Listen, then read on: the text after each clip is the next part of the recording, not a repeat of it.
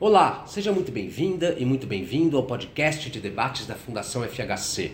Eu sou Otávio Dias, editor de conteúdo. Aqui você poderá ouvir uma versão condensada de nossos webinars. O Brasil dispõe de oportunidades para reverter um processo de desindustrialização que já dura mais de três décadas, mas para isso precisa enfrentar algumas agendas inconclusas, priorizar a qualidade regulatória, sobretudo em áreas cruciais no século XXI, como digitalização e descarbonização, e se inserir melhor no comércio mundial, tornando-se mais produtivo, competitivo e integrado às cadeias globais de produção. São desafios grandes e complexos, mas que não devem ser magnificados.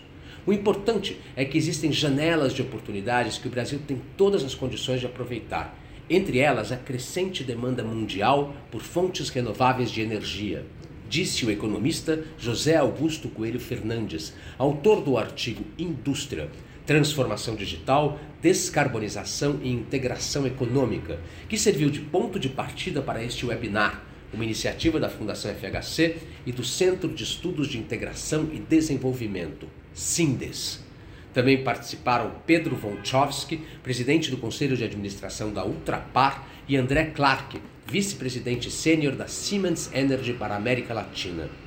Você pode acessar o conteúdo de todos os webinars da Fundação FHC em nosso site www.fundacalfhc.org.br ou nas redes sociais Facebook, Instagram, YouTube, Twitter e LinkedIn. Eu fico por aqui. Até a próxima!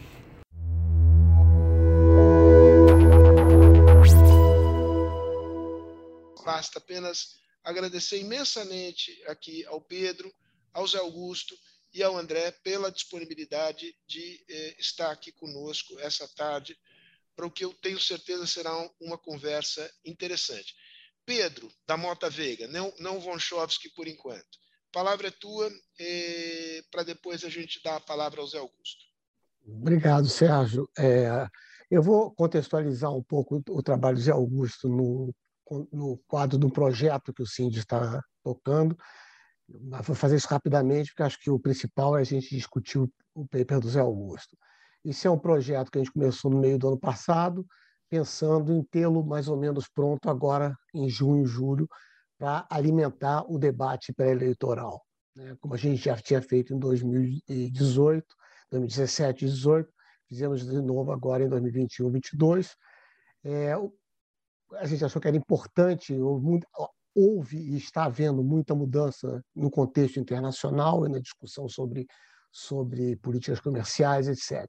Então, a gente dividiu, são seis temas que a gente está tratando. Né? O primeiro foi um, um trabalho sobre feito no, no, meio do ano passado, o que, que, que balanço e perspectiva do governo atual em relação à política comercial, o que, que foi, tinha sido feito, o que, que não foi feito, o que, que podia ser feito.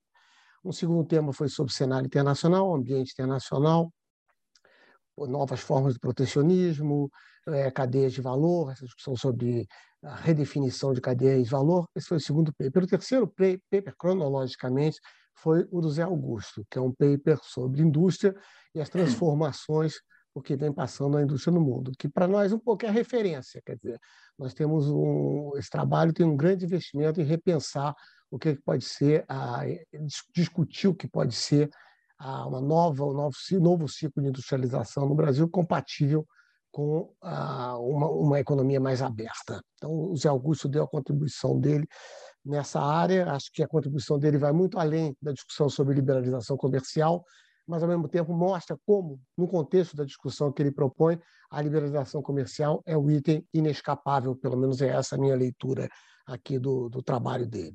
Um quarto paper era sobre é, os acordos comerciais, que contribuição eles podem dar para um movimento de, de integração do Brasil ao mundo, a percepção de que esse quadro mudou bastante, as chances hoje são menores, as contribuições, a contribuição que eles podem dar é são menores, porque há hoje no mundo uma, uma certa rejeição de acordos comerciais em vários países, em várias regiões, e mais dois papers, um sobre impactos sociais da liberalização e que políticas podem ser utilizadas para mitigá-los, e, finalmente, um paper sobre liberação comercial e desenvolvimento sustentável, para discutir que implicações tem a abertura comercial para é, é, emissão de, de gases de efeito estufa, etc. Então, os, os seis papers são feitos.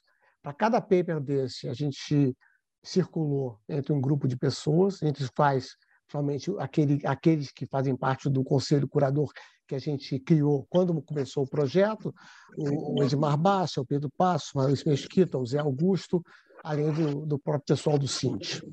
Isso, a mesma. Então, é, estamos com to, todos, todos fizemos seminários para cada um e os, os, textos foram publicados pelo Cinti, estão disponíveis no site do Cinti, e agora nós estamos na fase de, de consolidação dos trabalhos e de síntese e de elaboração das recomendações de política. E aí vamos tratar de, de ver como a gente divulga isso, o resultado final do trabalho. Mas, enfim, o trabalho do Zé Augusto se insere nesse contexto. Como eu disse, acho que é um trabalho que dá uma contribuição grande ao debate de industrialização, interna, inserção internacional do Brasil. E, portanto, eu acho que, é, acho que era isso que eu queria dizer, só para situar no contexto, e passo a palavra para o Zé fazer a apresentação do trabalho dele. Obrigado, muito bom, Sérgio. muito bom. É isso, é, a palavra é sua. Só lembrando, Pedro, é, que a gente combinou, tomara que a gente consiga concretizar isso, pelo menos mais um seminário em parceria, tendo como tema o, o tema da mitigação dos é, impactos sociais de processos de, de abertura. Mas isso é Perfeito. é só para dar um, um, um saborzinho aqui do que vem pela frente. É um grande prazer está aqui com Pedro Vonchovski e André Clark, que há muito tempo vem discutindo quer dizer, essas questões, e uma série de amigos também que vejo aqui na, na tela. Quer dizer, o meu foco quer dizer, vai ser olhar um, a indústria em torno da transformação digital e a descarbonização, mas passando muito pelas questões relacionadas quer dizer, à integração é, econômica. É, acho que Aqui tem um pouco a agenda, não vou tratar, é, não vou descer nela agora, mas eu queria começar com as mensagens que eu acho que vão ser construídas ao longo do, dessa apresentação. Dizer, primeiro é que há agendas inconclusas e novas que precisam ser enfrentadas, quer dizer, nós vamos dar destaque ao papel da política comercial, da política tributária, Há também inúmeros desafios, mas eu acredito que eles não precisam ser magnificados, quer dizer, as transformações que estão em curso, tanto a digitalização quanto a descarbonização, acredito que facilitam uma, uma nova transição para a indústria. E o Brasil dispõe de janelas de oportunidades que, que podem ser aproveitadas. Eu espero que isso, de alguma forma, possa ficar claro dizer, ao longo da apresentação. Eu começaria dizer, dando importância ao fato de que, tanto na digitalização quanto na descarbonização, quer dizer, nós estamos passando né, já algumas, até décadas, né, por impactos muito profundos associados a tecnologias de uso geral, né, quer dizer, que são tecnologias marcadas pela ubiquidade, os seus efeitos evoluem com o aprendizado ao longo do tempo, né, os seus custos caem, e elas têm impactos né, bastante disruptivos né, sobre toda a economia, né? da educação à saúde, da saúde à indústria, né, da indústria a, até mesmo ao ensino de economia. Né? Dizer, eu acho que o ensino de economia hoje está sendo muito impactado né, por todas essas oportunidades que decorrem né, do acesso a dados e assim por diante. Então, a centralidade do dado é uma questão dizer, muito importante que vai permitir monitoramento de produção, antecipação de defeitos,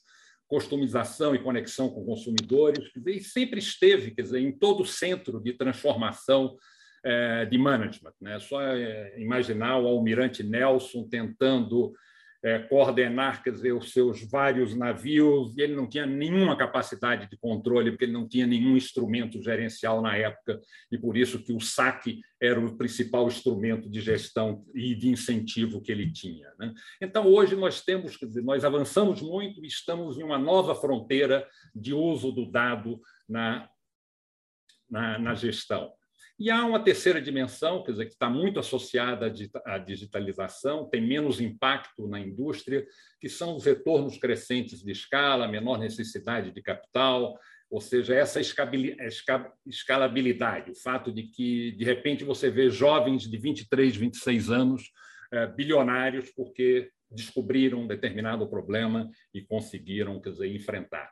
Esse modelo todo implica quer dizer, em, no, em um novo sistema de inovação, quer dizer, de mais aberto, quer dizer, com muitas sinergias e combinações né, de tecnologias, por isso que os clusters, né, quer dizer, Silicon Valley e tantos outros, quer dizer, a presença de várias fontes de conhecimento quer dizer, é importante. E há essa menor esse menor investimentos intangíveis que eu acho que faz uma diferença importante nesse novo ambiente. Então, quando combinamos as diferenças entre digitalização e descarbonização, claramente as decisões digitais, quer dizer, passam por mais despesas operacionais e menos de investimento.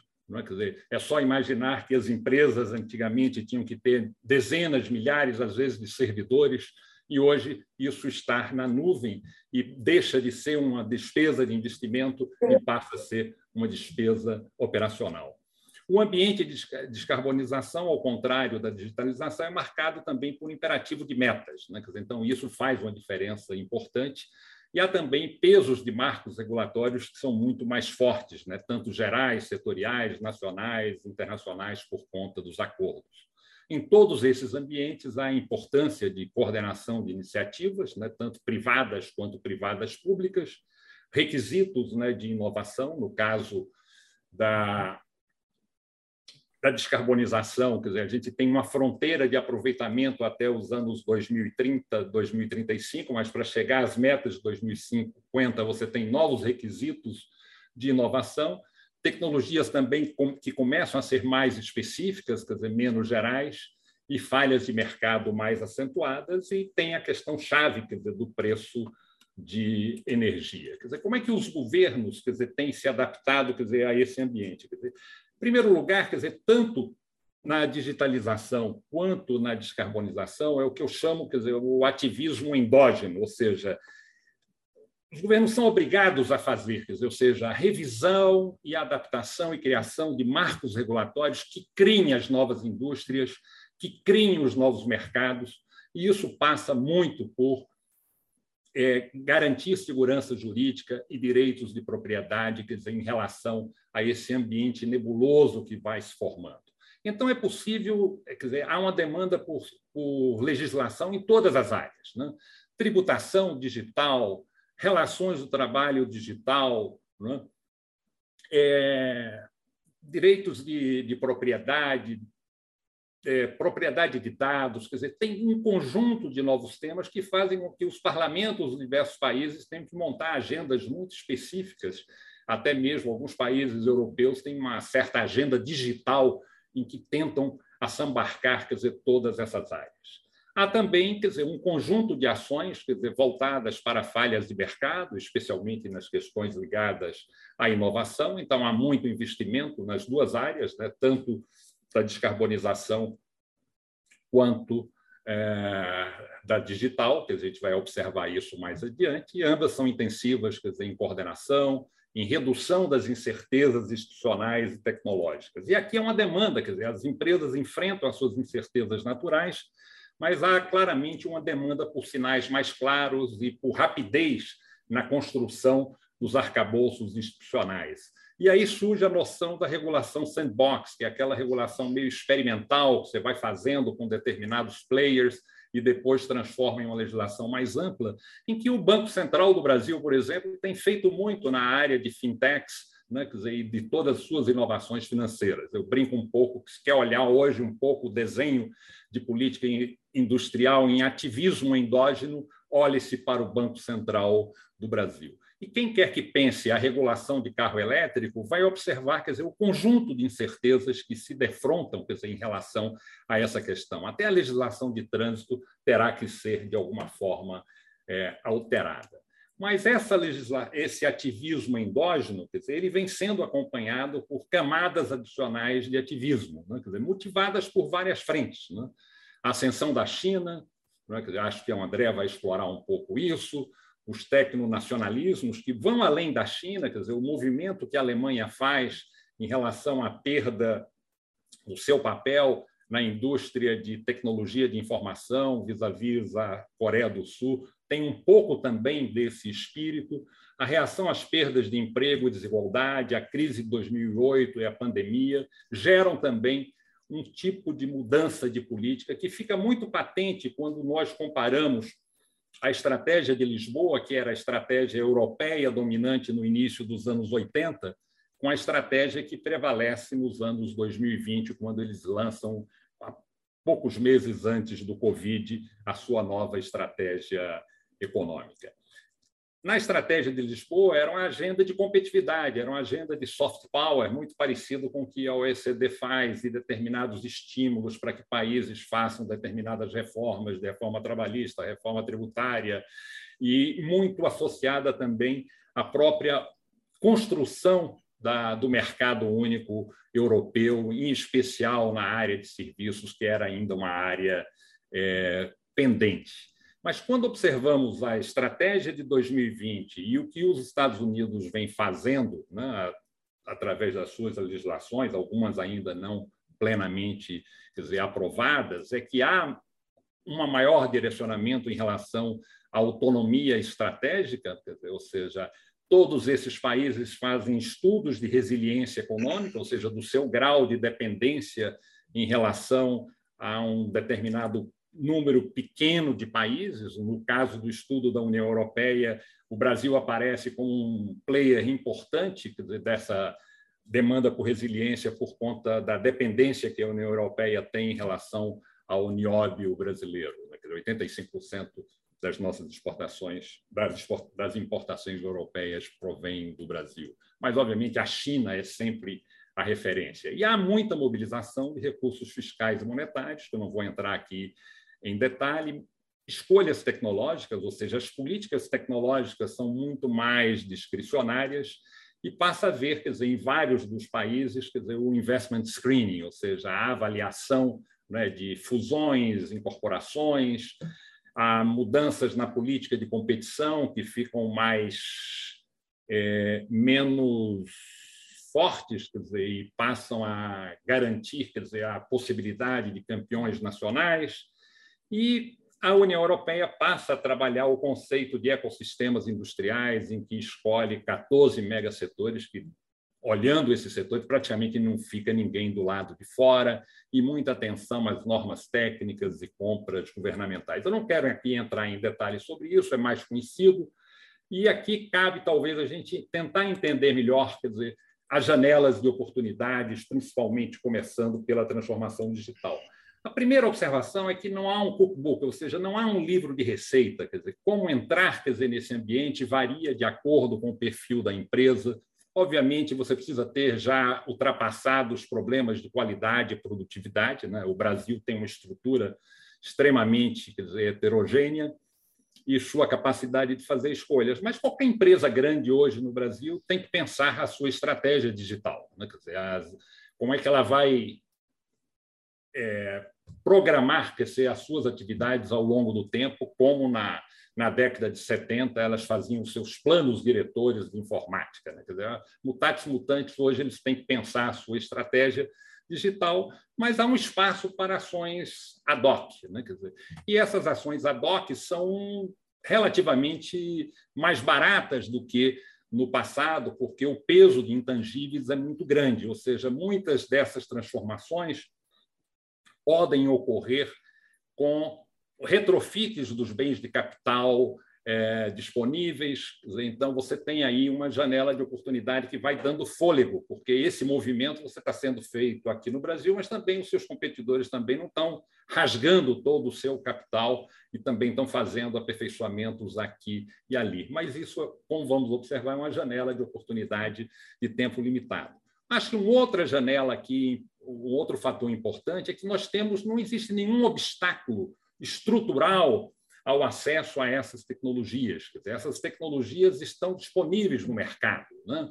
é, por mais diversos atores, dizer, desde o André aqui com a Siemens, mas eu posso ter a TOTUS e a Stefanini, que eram empresas brasileiras, elas também se transformaram e hoje estão provendo serviços nessa área Um jovem que saiu de uma universidade poderá ser um consultor sobre um setor específico e resolver problemas de uma pequena e média empresa. É, existem centros tecnológicos no Brasil, em universidades, etc. Então, eu não vejo aqui quer dizer, uma grande restrição, quer dizer, um, é um sistema de oferta bastante é, variável. E como a indústria tem limites à sua escabilidade, ela cria uma um potencial de, de construção de uma indústria de serviços avançados para resolver os seus, os seus problemas. Né? Então, aqui também é algo interessante de ser visto. Então, nós temos agora essa um, várias oportunidades no retrofit, mas existe, quer dizer, o ambiente do greenfield que poderá gerar é, mudanças mais profundas, quer dizer, dentro desse sistema, porque aí você já vem com ganhos de produtividade muito elevados. Eu cito no artigo o caso de uma empresa de embalagem de vidro, ou seja, ela não investia no Brasil porque a escala requerida era muito elevada e ela tinha que produzir muito perto do, do mercado consumidor. Quer dizer. Então, ela tinha dificuldade de, de se posicionar, os investimentos requeridos eram muito elevados. Com as novas tecnologias, ela pode criar duas empresas no Brasil com um consumo de energia bastante inferior e viabilizou economicamente quer dizer, os dois investimentos. Ou seja, aqui é o caso de que o retrofit já não é mais a solução, ou seja, você teve que partir quer dizer, de, de uma concepção é, do zero. Né? Então, esse é um ecossistema diferente. Quer dizer, inovação aberta, ou seja, as empresas que estão trabalhando, quer dizer, nesse novo ambiente, estão conectadas, quer dizer, com o mundo. Né? Quer dizer, uma startup que nasce aqui no Brasil, ela poderá oferecer o seu plano de negócio aqui no Brasil ou poderá oferecer na, no, em, nos Estados Unidos, na Califórnia, na Europa ou em Singapura e tomar uma decisão de produção onde ela ache que o seu ambiente é melhor. Né? Dizer, então, isso também gera, dizer, essa fluidez gera mais pressão para você ter também um ambiente que seja é, menos é, hostil. E é uma inovação muito centrada dizer, em solução de problemas. Dizer, a VEG, Natura, Gerdau, Vale, lojas americanas, uma série de empresas hoje também faz o, fazem o Corporate Venture Capital, ou seja, elas identificam um conjunto de problemas e jogam aí para a moçada tentar identificar quer dizer, qual é o problema e fazem alimentação de recursos. Quer dizer, o caso da VEG comprou uma empresa de inteligência artificial, ela identifica um conjunto de problemas na sua planta e convida startups para se desenvolverem e buscarem resolver quer dizer, aquele tipo de problema. Ou seja, esse ambiente é um ambiente novo, diferente, e é interessante dizer, que, obviamente, foi muito beneficiado pela liquidez internacional, que vem sofrendo quer dizer, impactos, mas é certamente é uma transformação que veio para, para sempre. Cinco minutos mais, Augusto. Hein? Cinco minutos mais. Ok. A questão aqui, quer dizer, é o que é, que é relevante, né? Quer dizer, na nossa conexão com a economia internacional. Primeiro, acesso a tecnologias e insumos. Segundo, a questão do investimento. Terceiro, a questão das exportações. E não deixaria de mencionar quer dizer, a qualidade é, regulatória. Aqui, em relação às tecnologias de informação, quer dizer, é um sinal de alerta, ou seja, 50% dos ex-tarifários vigentes hoje são produtos em tecnologia de informação.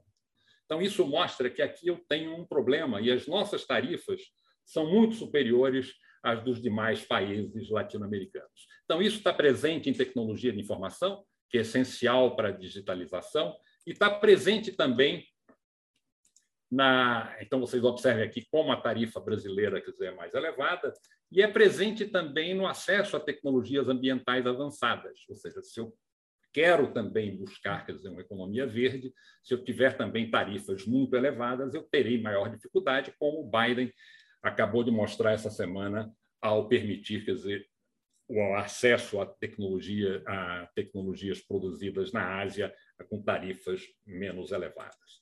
Os investimentos também sofrem, quer dizer, transformação.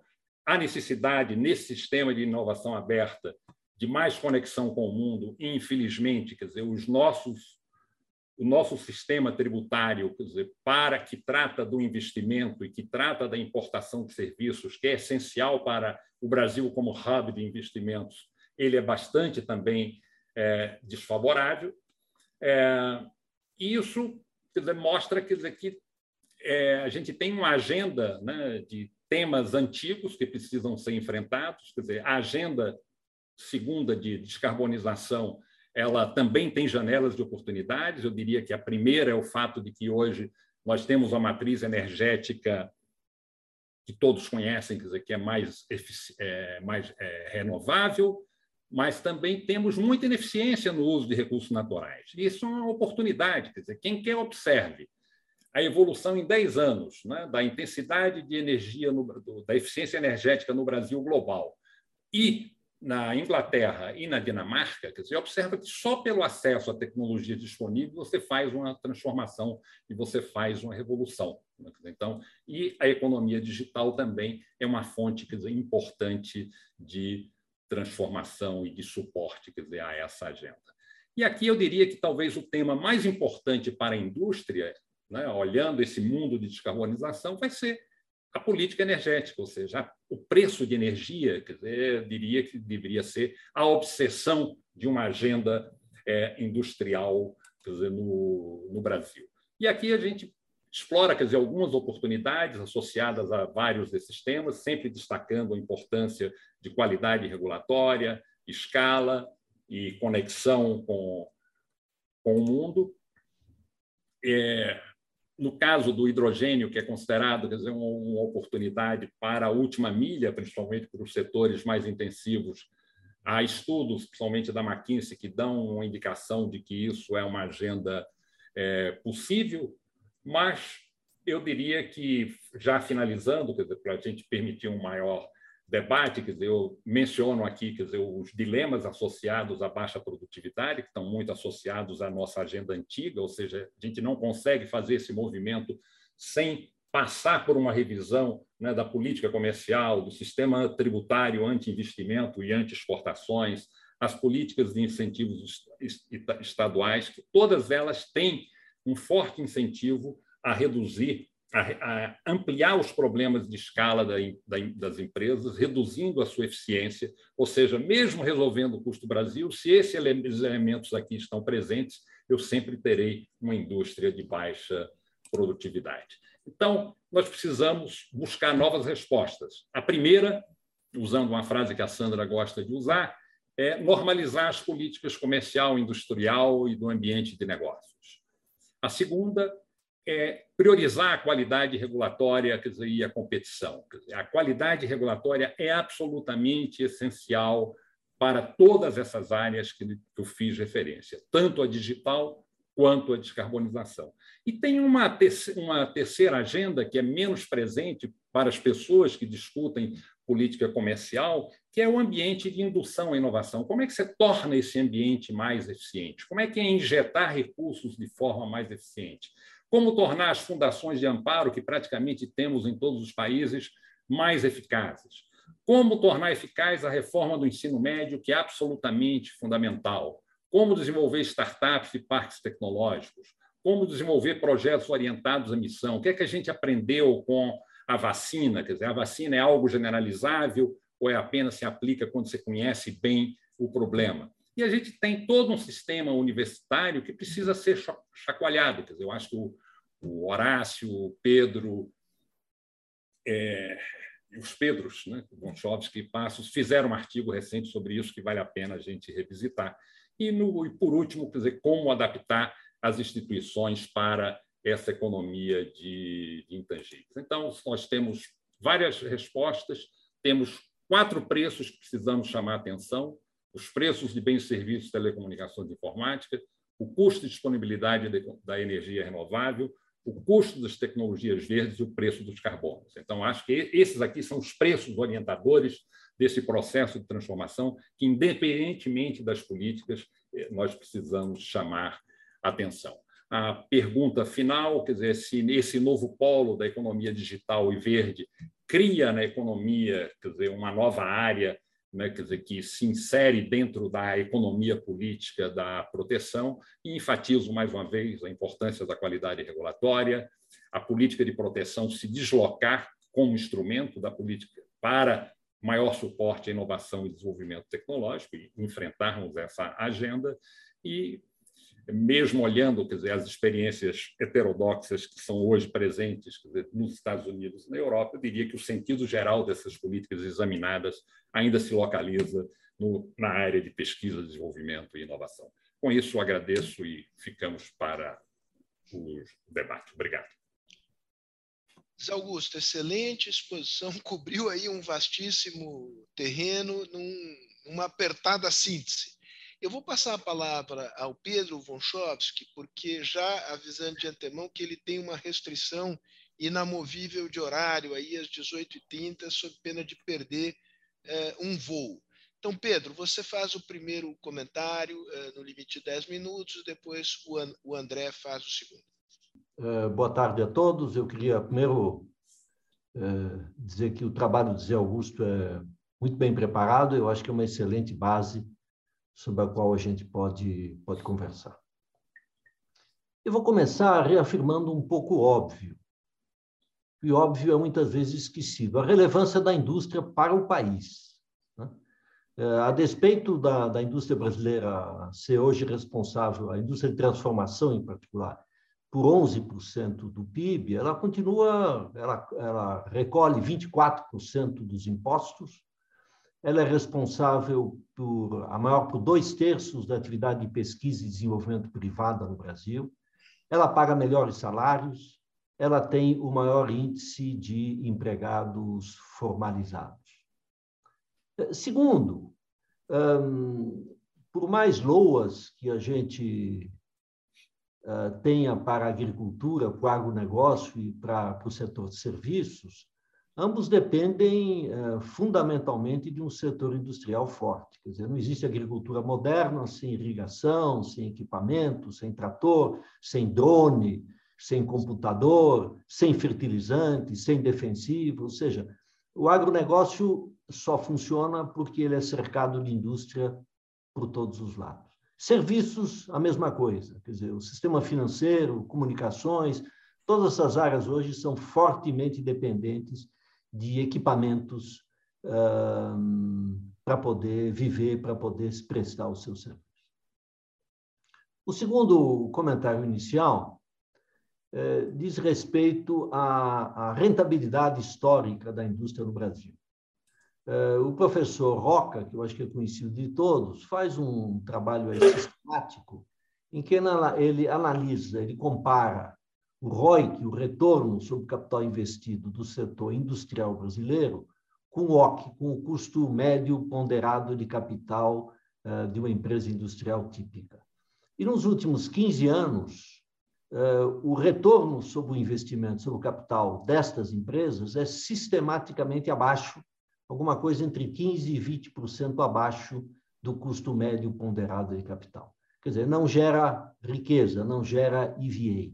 Então, eh, qualquer solução para a indústria brasileira a longo prazo terá que implicar eh, num aumento da rentabilidade da indústria. É um pouco causa e um pouco consequência. Quer dizer, a indústria, como ela é pouco produtiva, ela é pouco rentável. Na medida que a produtividade aumentar, a rentabilidade tende a aumentar e a rentabilidade, evidentemente, gera inovação, gera escala, gera ampliação, modernização, digitalização e assim por diante levando potencialmente a uma rentabilidade maior. Esse é um círculo virtuoso no qual a indústria brasileira uh, tem, que, tem que entrar. Né?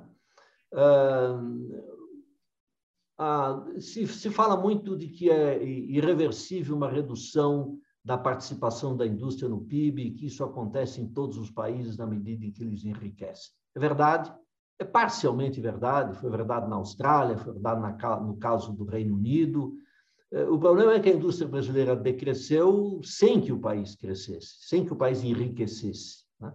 Quer dizer, a nossa, o nosso PIB per capita subiu muito pouco e a indústria caiu muito, diferentemente do que aconteceu com os outros países. E daí é que se fala muito na tal da desindustrialização precoce no caso específico brasileiro. Bom, o, o, que há, o que há, o que se pode fazer a respeito? Não, acho que essa talvez seja a questão, a questão central. o Zé Augusto se referiu a um artigo que o Horácio, o Pedro Horácio Pivo, o Pedro Passos e eu publicamos recentemente, em que a gente chama atenção eh, para basicamente três fatores que, que, digamos, inibem, o, quatro fatores que inibem o crescimento da indústria no Brasil e que teriam que ser resolvidos ou encaminhados para que essa situação se alterasse. O primeiro uh, são, é o ambiente de negócios brasileiro, genericamente falando. Né? Estamos falando aí das coisas usuais. Um sistema tributário bizarro, ou se quiserem, bizantino, complicado, caro, oneroso, difícil, eh, uma justiça tardia um, um, contencioso tributário gigantesco da ordem, hoje, acho que cerca de 70% do PIB, que é um número absolutamente absurdo né, para uma economia como, como a brasileira, quer dizer, o tamanho do contencioso tributário, todas as questões conhecidas de logística e tal. Então, estamos falando da, da, da, do, do fato de que o ambiente brasileiro não é, a rigor, business friendly, não é amistoso para o setor empresarial em geral e para o setor industrial em particular. Então, eu, o primeiro grupo são essas condições sistêmicas que têm que ser alteradas para tornar a indústria atrativa. Né?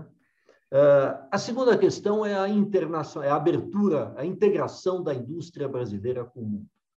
A indústria brasileira é muito isolada, uh, o seu desenvolvimento se deu fundamentalmente com um conceito de substituição de importações, que teve seu tempo, teve seu espaço, mas está obviamente superada. Quer dizer, em outros países ela se deu por um fomento às exportações, né? export-led industrialization, este é o nome é o nome, digamos, mais adequado, é a tendência mais adequada que o Brasil deveria passar a seguir. Então, a integração, é, simplificar a importação de tecnologia, de serviços, é, aumentar o fluxo de comércio do Brasil nos dois sentidos, é, para criar uma indústria que tem escala e que é competitiva uh, e que se beneficia uh, da presença no exterior, da influência do exterior, da competição efetiva no mercado internacional. A terceira questão é digitalização. Né? O Zé Augusto levantou isso com muita propriedade. Uh, estamos ainda com um atraso razoavelmente grande no grau de digitalização da indústria brasileira. Eh, e temos problemas de infraestrutura, internet, banda larga, dificuldade de acesso, custo alto. Eh, então, a digitalização da indústria é uma condição indispensável para aumentar a produtividade, melhorar a qualidade, reduzir eh, resíduos e assim por diante. E, finalmente, last but, mas obviamente não least, é a questão da sustentabilidade.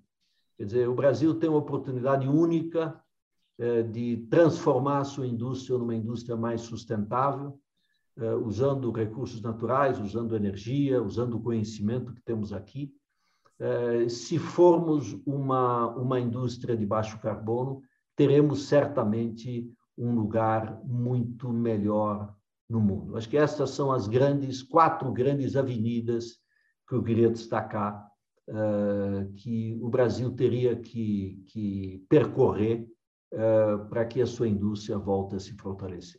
E atrás disso tudo tem a busca da produtividade e tem um incentivo e um fomento à inovação. Quer dizer, nada disso vai acontecer se não tivermos profissionais preparados, se não tivermos uma estrutura de ciência e tecnologia uh, forte, se tivermos uma universidade bem montada, eh, se tivermos os instrumentos usuais de financiamento à inovação, em alguns casos de subsídio à inovação de alto risco, eh, inovações disruptivas, temos um corpo de empreendedores no Brasil crescente eh, e de qualidade e que precisa de espaço e condições para crescer. Então, esses eram os pontos que eu queria sublinhar ou colocar em adição a apresentação do Zé Augusto. Muito obrigado. Muito obrigado, Pedro. Excelentes comentários. Passamos ao André. Já temos aqui perguntas que nos estão chegando por escrito. É, Zé Augusto, só para te deixar aí pendurado, pendurada essa pergunta, vem da Dora Kaufmann, que queria que você, é, digamos, é, comentasse o que há de específico nos desafios relacionados às tecnologias associadas à inteligência artificial e, e Big Data. Mas isso é apenas um heads up que eu te dou e, e passo a palavra uh, para o André. André, a palavra é tua. Muito difícil, depois de, da fala desses dois mentores que eu sigo há tantos anos aqui. Contudo, talvez, talvez embalado pela. Uh, acabei de retornar das, das, reuniões de conselho global da Siemens. É, eu queria colocar algumas ideias que constroem é, de fora para dentro, ou seja, do mundo para dentro do Brasil, sobre é, algumas das ideias do Zé Augusto, em especial do Pedro Montchovski. Lá fora, a discussão é sobre é, três elementos de desafio da humanidade: inteligência artificial, AI, mudança climática e, obviamente, saúde. É, em especial, a proteção da humanidade contra novas pandemias. Essas são grandes discussões que ainda, é, dois anos depois, é, e uma guerra em, em andamento, estão no alto, alto das discussões é, de para onde vamos como empresas, como qual é o nosso papel no setor privado e como é que vão os governos. Digo para vocês, nos três elementos, a visão externa é que o Brasil pode e deve fazer muito sobre cada um dos três elementos. Uma segunda ideia que faz os três elementos, esses três elementos, AI, climate change e, e saúde, ainda mais relevantes, é que a humanidade vive agora não mais um dilema, mas o trilema. O dilema era acessibilidade, né? o que se chama affordability versus sustentabilidade. Não mais. Agora é acessibilidade ou affordability, sustentabilidade e security. Security volta à realidade humana em todos os governos de forma substancial. Portanto, seja qual for a política industrial porque no, no, final aqui, o debate aqui, afora as macropolíticas, as políticas fiscais, todas as questões de, de, de base que o Pedro tão colocou aqui, nós estamos falando de políticas industriais do século XXI para o Brasil. Vou aqui falar AI. Alguém perguntou de AI, inteligência artificial. Não se compra AI. AI, em especial na proteção da cibersegurança, no uso e no desenvolvimento dentro das nossas empresas, não se compra. Isso é capital intelectual de primeira ordem. Não é o AI básico, não é o engine. Isso aí, obviamente, se compra o computador, partes do software. A codificação e o uso do AI em nossas empresas é, talvez, como o Zé Augusto colocou, o ativo intangível de maior valor de grande, grande parte das empresas de alto valor agregado. Que nós estamos vendo aí, Google, Facebook e tantas outras. No mundo industrial, a mesma coisa. No mundo industrial, no mundo AI, é muito importante lembrar que o mundo industrial deixou há muito tempo a ideia de produto. É sobre o serviço digital sobre o produto. Não há. No mundo industrial pesado, e eu trabalho com infraestrutura de alta voltagem, alta geração e assim por diante. Não há interesse nosso mais de fornecer produto. A gente fornece produto e everything else de serviços. E eles são todos digitais. E são todos baseados em inteligência artificial. Essa estrutura de inteligência artificial, o Brasil, por incrível que possa parecer, é competitivo. Nós temos dois centros aqui no Brasil desenvolvendo para o planeta. Mudança climática. O mundo espera é, uma ação do Brasil em mudança climática, mas, Zé Augusto, do ponto de vista de energy policy, é, o Brasil como solução, e o Brasil é solução para a questão de energia global através do hidrogênio verde. A economia do hidrogênio é inexorável. O Brasil é talvez a economia que pode se mais beneficiar disso. É a economia hoje de menor custo marginal de energia renovável do planeta. Não tem outra economia com a escala e com o custo que o Brasil tem. Talvez, é importante lembrar, fruto de uma das políticas industriais mais bem conduzidas do próprio BNDES. Eólica hoje é extremamente competitivo no mundo. Mas, Zé Augusto, quando você fala da política energética, quando nós estamos falando de centenas de gigawatts para abastecer a Europa, os Estados Unidos e o Japão de hidrogênio verde e todos os seus todos os seus derivados, amônia verde, fertilizante verde, o aço verde e assim por diante. Toda a nossa história de planejamento energético, que é todinha voltada para dentro, serve para muito pouco. Hoje, o Brasil, com todo esforço, fez a política 2050 e tem lá o hidrogênio verde lá. E está muito bem feito. Contudo, olha para dentro, não olha para fora. Pensar em energia de um país para fora não é simples. Poucos países estão preparados para isso. Na nossa região, na América Latina, destaca-se o Chile e hoje a Colômbia, até por falta de opção. O Brasil precisa pensar em furar o teto da demanda interna de energia renovável uh, para poder exportar. É um jogo completamente diferente. As ferramentas de planejamento, a EPE, o nosso Ministério de Minas e Energia, não estão preparados para isso nesse momento. Estão se preparando muito rapidamente. Por último, saúde. O mundo olha a performance brasileira na fabricação de vacinas e aplaude. Nós somos um lastro de competência e de segurança contra pandemias na América Latina e outros países. Nós somos vistos aqui, o nosso o, o nosso, o nosso Instituto Butantan, a própria Fiocruz, no Rio de Janeiro, vista como enorme ativo de ciência, tecnologia e desenvolvimento industrial.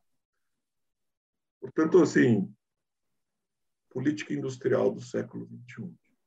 Ela é verde, ela é de alta tecnologia, ela é para fora. Obrigado. André, excelente. Né? Você veja que os, os, os seus uh, mentores fizeram um trabalho excepcional. Né? O mentorado não fica em nada a dever aos mentores. Sou bom é, aluno, bom aluno. Bom aluno, aplicado e obediente. Maravilhoso. Muito bom, André. Olha, eu, eu sugeriria o seguinte: vamos abrir aqui, começando pelo Zé Tavares, que levantou a mão. É, vamos recolher uma pergunta do Zé Tavares e aí o Zé Augusto é, comenta os comentários e responde a pergunta do Zé Tavares, sem se esquecer do comentário da Dora Kaufmann sobre a especificidade da, da inteligência artificial. Zé Tavares, é, faça aquele esforço de reportagem, uma pergunta concisa. É, vai ser um comentário conciso, não tenho pergunta. Primeiro, é, elogiar o Zé Augusto, excelente trabalho. O, o, trabalho do Zé Augusto tem uma característica que ele, por modéstia, é, é, não destacou ao apresentar, que é o pragmatismo. É um texto muito é, é pragmático ao tratar todas as questões, as questões de política, as questões, os desafios é, é, de, de caráter institucional, etc. É, e ele também não mencionou a enorme literatura produzida no, é, é, é, nos últimos anos sobre esses temas, que é uma literatura acadêmica, mas é, e essa literatura tem um problema que é o, o, o foco do meu comentário, que é o seguinte: nós economistas só conseguimos pensar com números. E essa literatura tem muito conceito e pouco número. Né? O, é, há um esse relatório que o Banco Central eh, lançou no final do ano passado sobre a política de sustentabilidade ambiental, de responsabilidade ambiental do, do Banco Central tem lá uma seção é, que tem uma discussão muito boa sobre essa essa é, necessidade é, de número. O que, é que eu estou falando aqui? É, eu tenho por é, dever de, de ofício é, o hábito de ler relatórios anuais de grandes empresas. Qualquer grande empresa que qualquer relatório anual que você lê de grandes empresas, a empresa adora o meio ambiente e tem uma política firme de sustentabilidade ambiental. Agora, quando você conhece é, as diferentes empresas, é, já visitou, sabe o que ela faz e tal, você sabe que algumas estão mentindo e outras estão falando a verdade. E isso é, e nós precisamos de números para diferenciar empresas como as que estão aqui representadas nessa discussão de outras que mentem sobre esse assunto.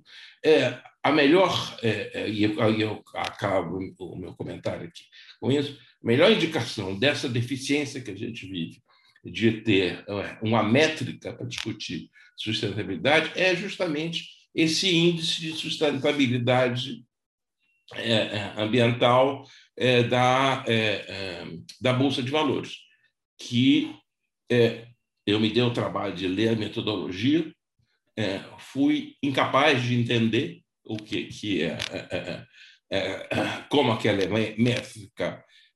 de novo, tem muita falação, mas pouca, pouca precisão na definição do número. E, e aqui basta ver aquela lista das empresas que estão bem situadas lá naquele índice da Bolsa de Valores, que você vê que tem gente muito boa, como os aqui representados nessa discussão, e, é, é, e os, os, outros não tão bons. É, o, é, acho que para avançarmos, sobretudo nos nos pontos levantados pelo Pedro e pelo André, é, que são, não precisa aqui é, me estender sobre a importância dele, nós precisamos de números que mostrem, é, que separem as empresas que de fato estão é, é avançando nessa, é, nessa direção de maior sustentabilidade e, e, e de progresso tecnológico e das outras que só estão fazendo propaganda. Muito obrigado. Muito bom, Zé. Uh, Zé Augusto, a bola volta para você. Primeiro, o comentário do, do Pedro Gonçalves, que quer dizer, ele faz referência quer dizer, sobre a importância da, da indústria quer dizer, no, no país, quer dizer, não tenho aqui observações, a importância da, da questão da rentabilidade, a sua relação com a, a produtividade e faz uma referência digamos, à perda da participação, digamos, da indústria no PIB e o que fazer. Né? Dizer, eu certamente, quer dizer, eu não, eu não apostaria em, na possibilidade de uma recuperação muito expressiva da participação do, do PIB, digamos, da indústria no PIB na economia brasileira. É possível, quer dizer, com um ambiente de negócios mais favorável e com os sinais de preços relativos adequados e mais políticas de inovação, você consegue, eventualmente, recuperar dizer, um ou dois pontos, possivelmente, mas não vejo dizer, os números da década de 70 e 80, quer dizer, foram números que, a meu ver, quer dizer, são números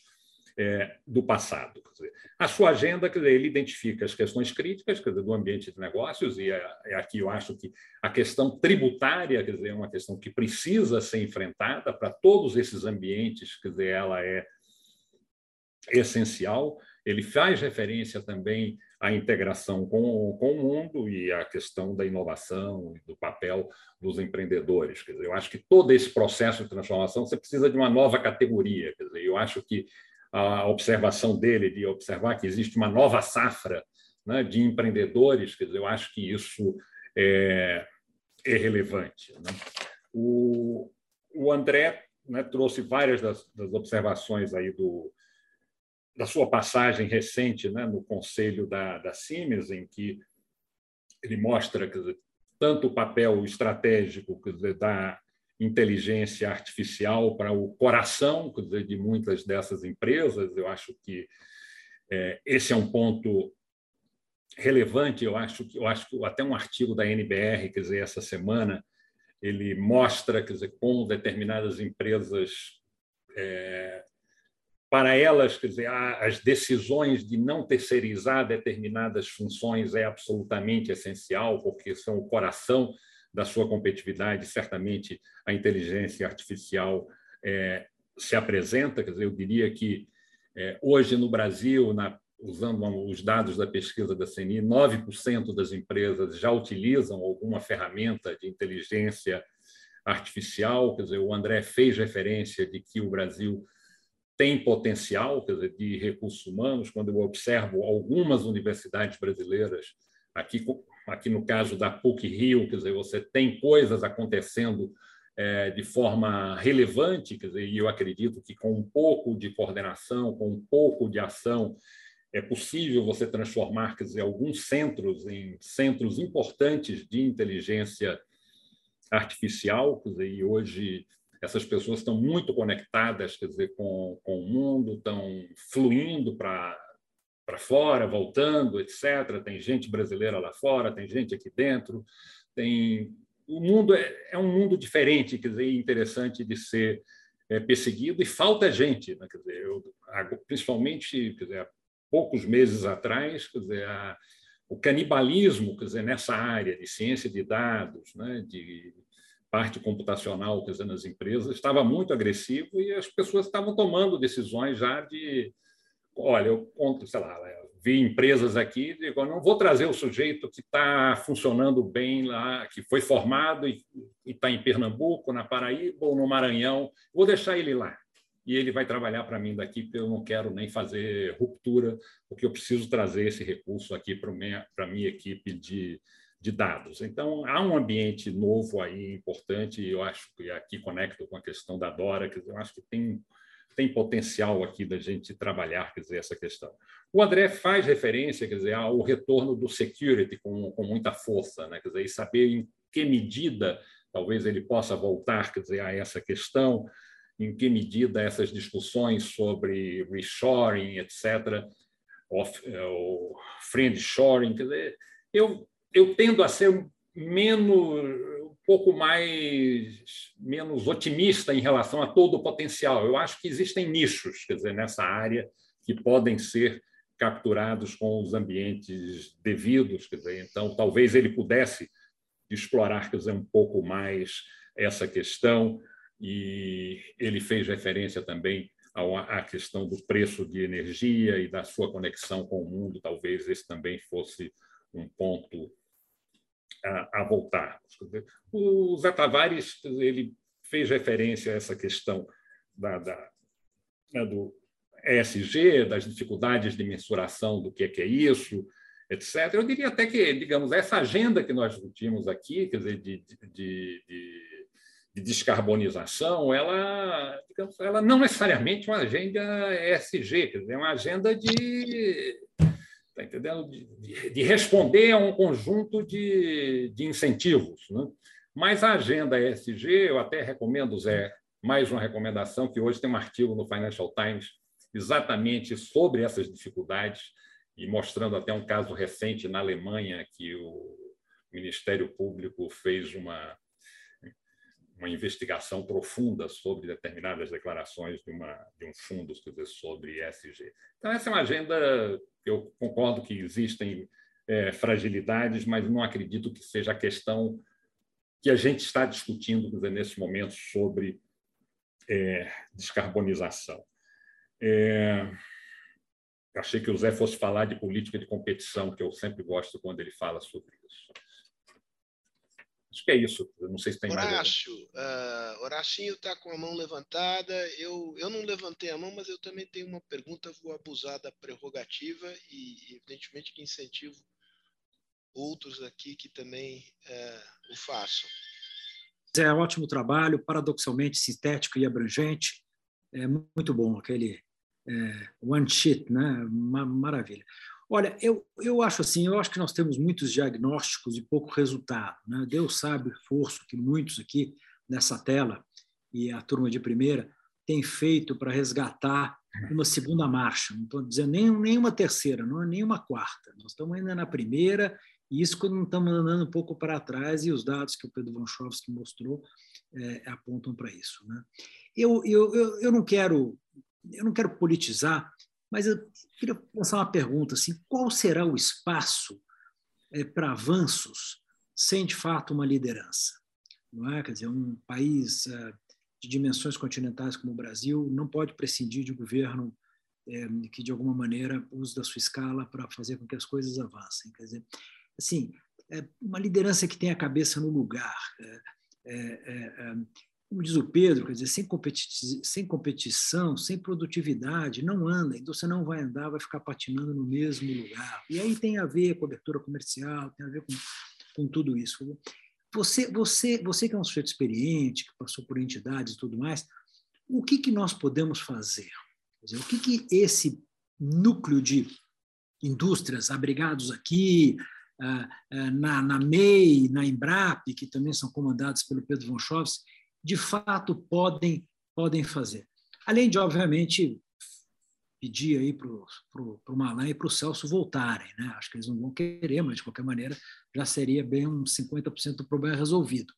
Uh, o que, que você acha que nós podemos fazer? Quer dizer, a escala, é, há, porque há, há alguma inteligência embarcada, mas será que a escala de indústrias pensando direito que pudessem, de alguma forma, empurrar um governo é, é, é, a andar com mais rapidez, principalmente um governo que tivesse um mínimo de, de, de liderança? Obviamente, a liderança é, é, fundamental, quer dizer, em todas as áreas. Eu acho que a gente, eu tive o prazer né, de desenvolver para a Casa das Graças, quer dizer, uma série de podcasts né, sobre a arte da política econômica, e a gente percebe, quer dizer, em vários dos momentos, quer dizer, o quanto né, a existência né, de, de, liderança, quer dizer, de mecanismos estruturados de governança, quer dizer, são absolutamente é, essenciais. Né? Então, acho que a gente não tem como escapar dizer, disso. Muitas vezes você, mesmo em ambientes caóticos, as coisas terminam acontecendo. Dizer, eu acho que você também não precisa imaginar também ambientes, às vezes, muito idealizados. Né? A gente percebe que, mesmo nesse governo, dizer, teve determinados temas que, pela pressão doméstica e internacional, dizer, as coisas tiveram que seguir um roteiro um pouco diferente do que estava programado. Né? Então, essa pressão né, permanente, quer dizer, eu acho que ela é que ela é importante, né? eu acho, de, de, toda a sociedade civil.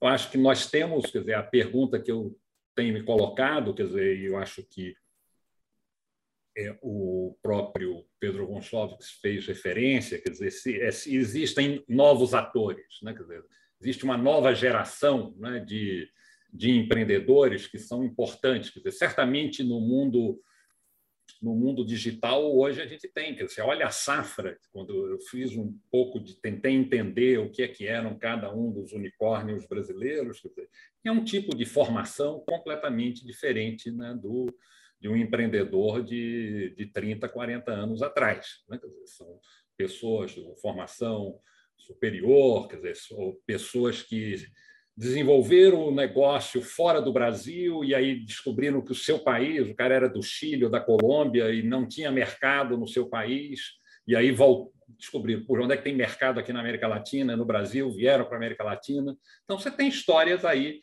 diferentes. Quer dizer, a pergunta é como é que você mixa, quer dizer, você também os antigos empreendedores hoje têm uma nova geração também que é diferente, né? Não, são os mesmos, tem as pessoas estão sendo é, renovadas, mas né, o nosso sistema político institucional, quer dizer, eu acho que ontem nós ouvimos né, o Tasso Gereissati aí no CDPP, quer dizer, mostra também quer dizer, um conjunto né, de limitações e não temos como deixar também de olhar quer dizer, a, a agenda política para facilitar quer dizer, esse processo de transformação. Minha atenção em resposta um pouco ao que disse o Horácio, Veja o seguinte, na medida em que a economia, eh, em que a indústria perdeu peso na economia, ela também perdeu representação política e poder político de fogo. Quer dizer, basta comparar. Alguém já ouviu falar da bancada industrial? Não, mas todos já ouvimos falar na bancada do agronegócio no Congresso Nacional. Tá?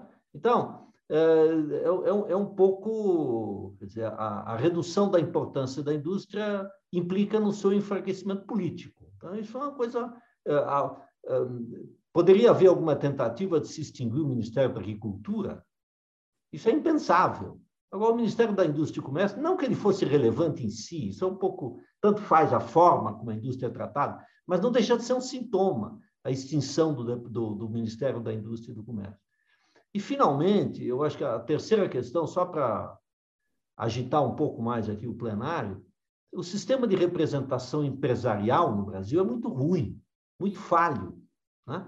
E, e, eu acho que ele também é um pouco responsável pela ausência de um peso maior uh, junto à opinião pública, junto à economia, junto ao Congresso Nacional, junto ao próprio Poder Executivo.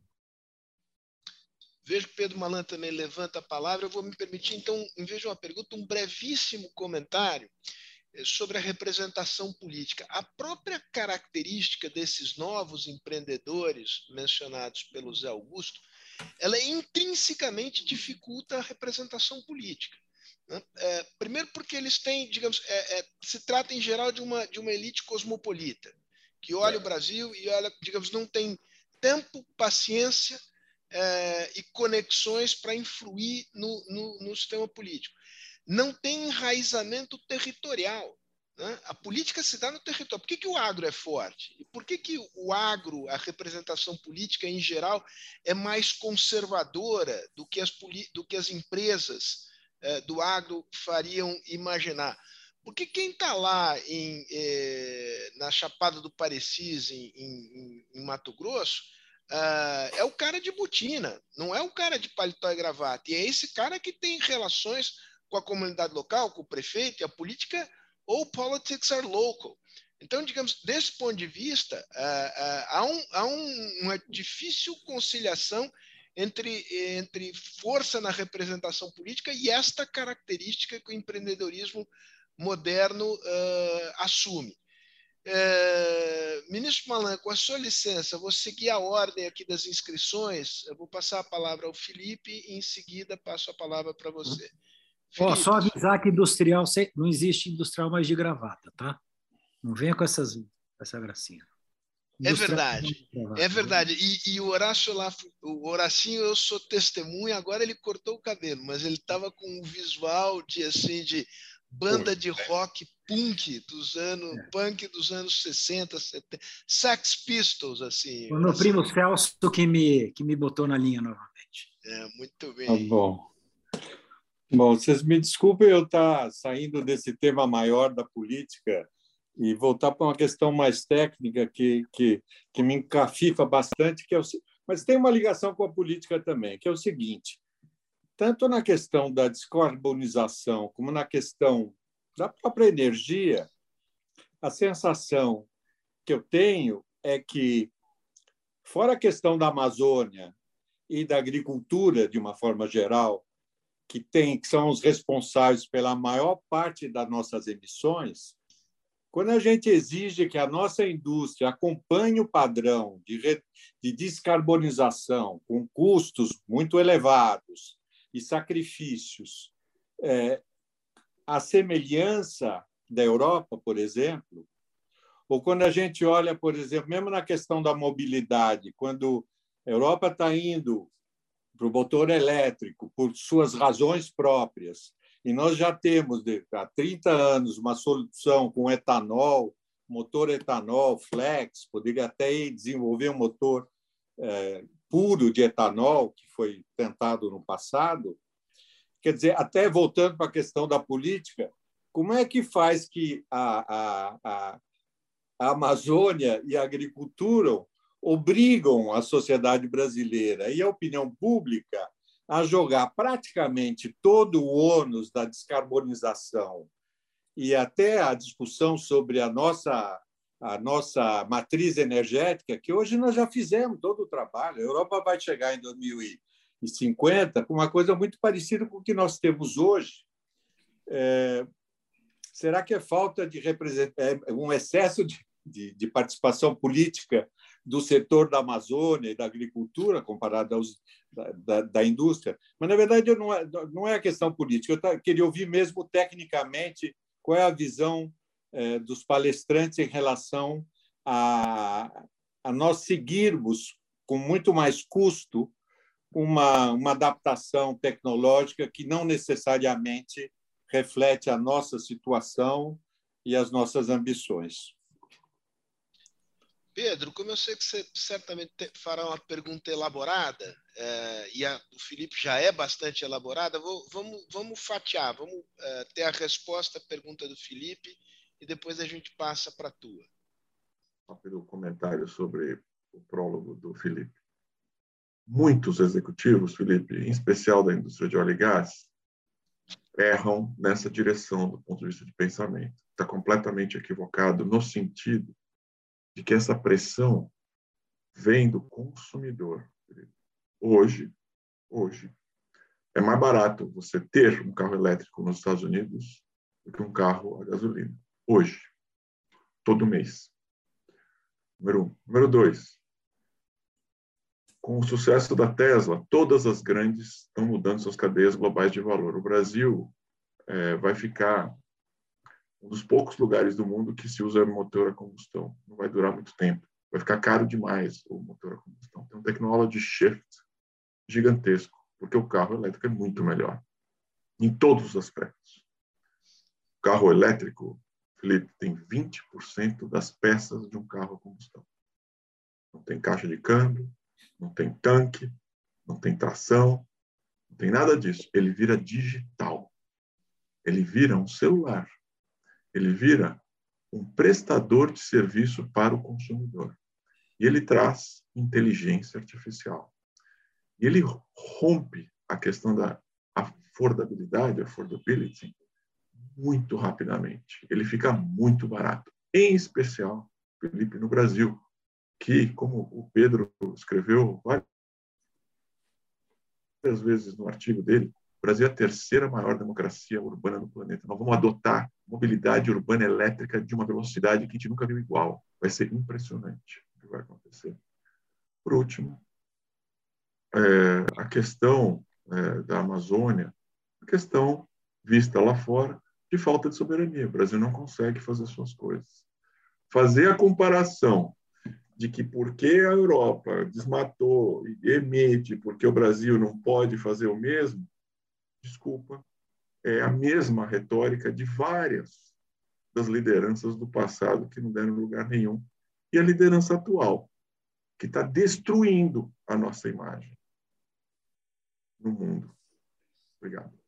É um prazer estar aqui com vocês. Achei excelente a, a discussão até agora. Acompanho de longa data as contribuições tanto do Cindes, do, do Zé Augusto, do Edmar, que está aqui presente, que eu espero que faça uso da palavra, e da trinca aí dos dois Pedros, Passos e Montchovsky e Horácio Laffer, em suas excelentes é, contribuições via imprensa é, sobre essa questão. O meu, meu, meu comentário, ao fim do qual tenho uma pergunta, é, é o seguinte: eu sou de uma geração em extinção em que aprendeu cedo com pessoas que ninguém mais lê hoje em dia, mas que sempre achei relevante. E assim, um, um Arthur Lewis que insistia, analisando a experiência de, de crescimento no mundo desenvolvido, que o motor de longo prazo, the driver do crescimento de longo prazo, é a mudança tecnológica, a capacidade de não ficar excessivamente defasado em relação a ela em países que estão mais avançados.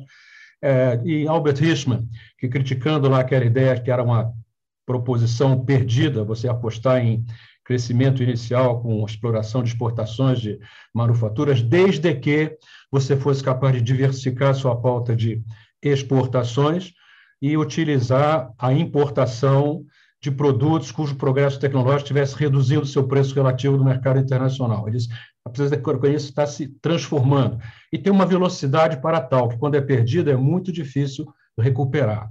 É, mas ah, existem exemplos no mundo que mostram que é possível fazê-lo. O mais flagrante deles é China. E eu volto à pergunta do Horácio, que foi discutida aqui. A liderança política faz um enorme efeito. A China era uma coisa no período Mao Tse-tung, e o Deng Xiaoping, que foi um dos maiores estadistas do século passado, tinha uma visão, e ele acompanhou a experiência de Japão, Coreia, Taiwan, Singapura, uh, Hong Kong. Ele percebeu claramente que tinha uma tríade ali fundamental, fundamental. E a China explorou essa tríade como poucos, mas fizeram o sucesso dos outros também em outra dimensão, seu tamanho, exceto o Japão, que foi o primeiro a fazê-lo. A tríade é a seguinte: é, importância crucial para educação como política pública e como valor no âmbito das famílias. É uma coisa que tem, os asiáticos têm e está sendo reeditado em outros agora. A segunda é papel de inovação e tecnologia, e, como política pública também. E o terceiro, sem a qual as outras duas não funcionariam a contento, é uma integração com a economia mundial, na dimensão comercial, de investimento direto, tecnologia, desde cedo. A China conseguiu, em 40 anos, virar a segunda maior potência do mundo, porque ela foi capaz de elaborar essas coisas e conter. Alguém mencionou aqui uma coisa que eu tenho insistido longa data: nós somos hoje a terceira maior democracia de massas urbanas do mundo.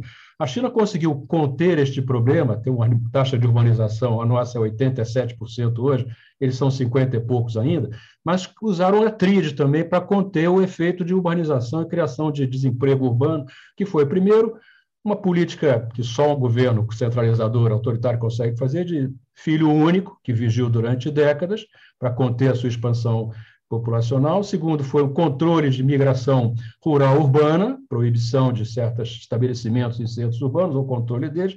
E o terceiro foi uma proteção social que era praticamente inexistente até muito pouco tempo atrás e vem crescendo. Então, ela conseguiu combinar a tríade básica com o um controle do seu contexto internacional uh, e uma integração que levou. Eu ontem assisti uma palestra de um, sobre a China hoje, dos tem 152 países do mundo que tem a China como o maior parceiro comercial. Os Estados Unidos têm 50 e poucos, que tem os Estados Unidos como principal parceiro. Esse quadro mudou depois das que a China começou a fazer parte da OMC e se integrou à economia mundial com muita competência.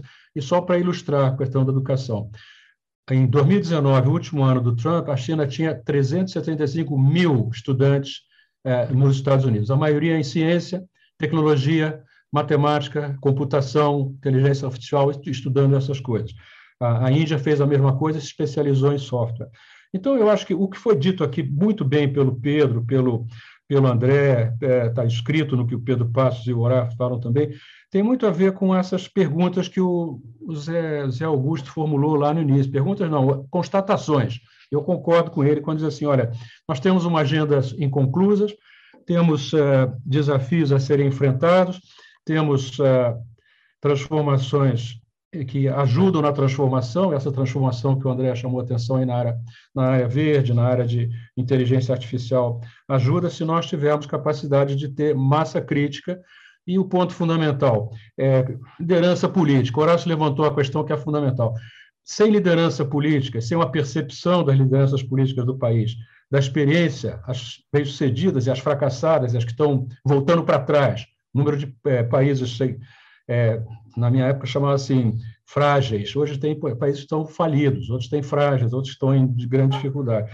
Eu acho que nós temos que fazer uma aposta no Brasil que nós, se entendermos o que aconteceu, está acontecendo no mundo, nós temos gente para isso. Eu concordo com o que, acho que o Pedro mencionou, tem gente competente no Brasil. Nessa nova geração, o agronegócio mostrou isso, foi integração com o mundo e tecnologia, e gente nova chegando competente para lidar com esse fenômeno.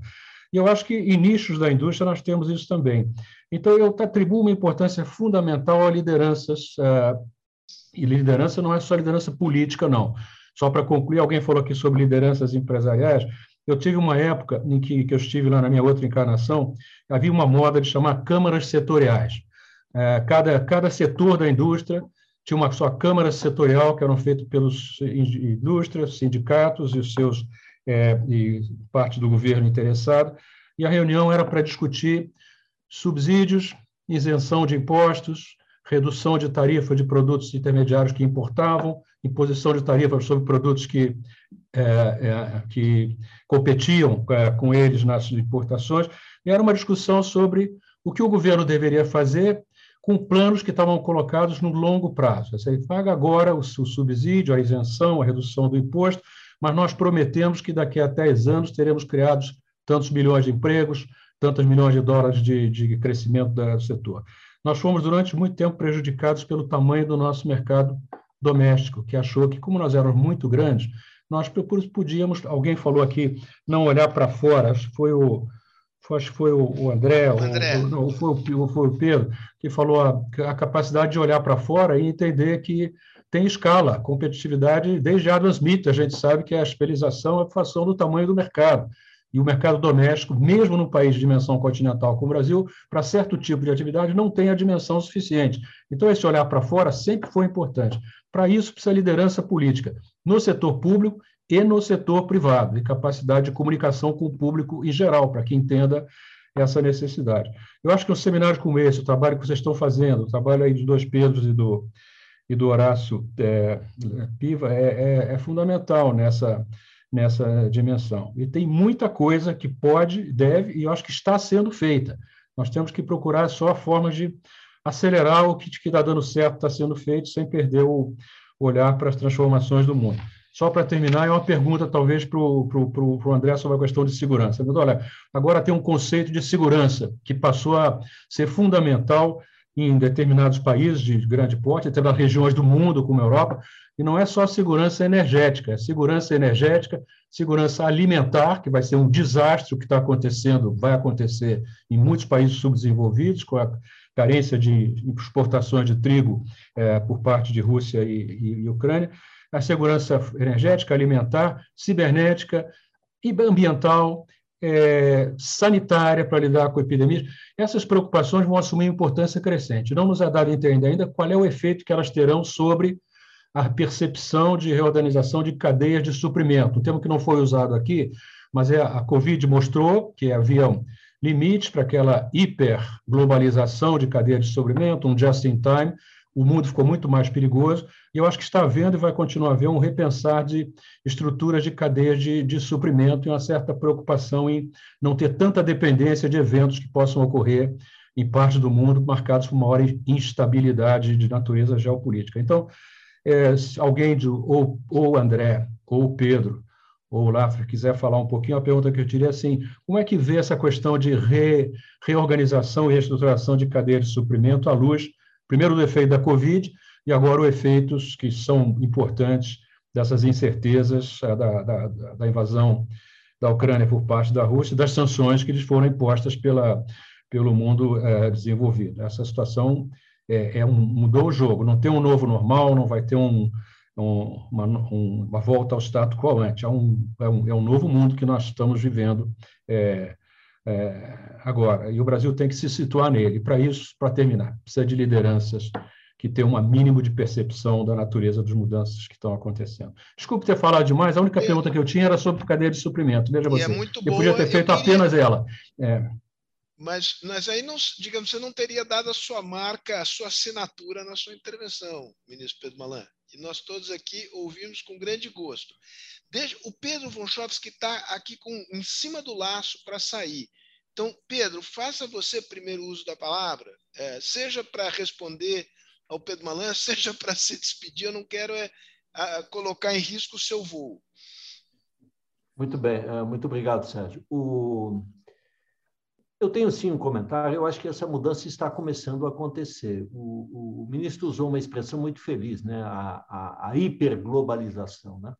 É, eu acho que o, o, a, os empresários e os industriais, em particular, chegaram à conclusão que o processo foi longe demais, no sentido de que o grau de dependência que as indústrias têm de fornecedores lo, localizados, especialmente na China, em alguns casos, por exemplo, da indústria farmacêutica na Índia, é muito grande. No caso europeu, em alguns casos da Rússia, né, a dependência acabou sendo muito grande. E esse just-in-time fez com que não houvesse folga nas cadeias, quer dizer, qualquer tipo de atraso, greve de porto, problema de, de, de, de, tempestade que inviabiliza um transporte, coloca essas, essas cadeias de suprimento em risco.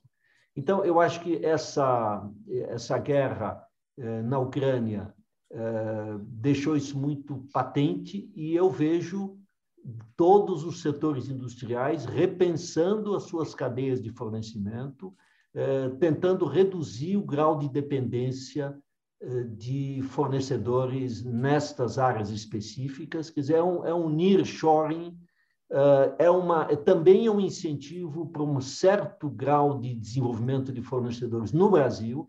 Eu acho que isso vai beneficiar empresas brasileiras que estejam, evidentemente, em condições ou preparadas para esses desafios.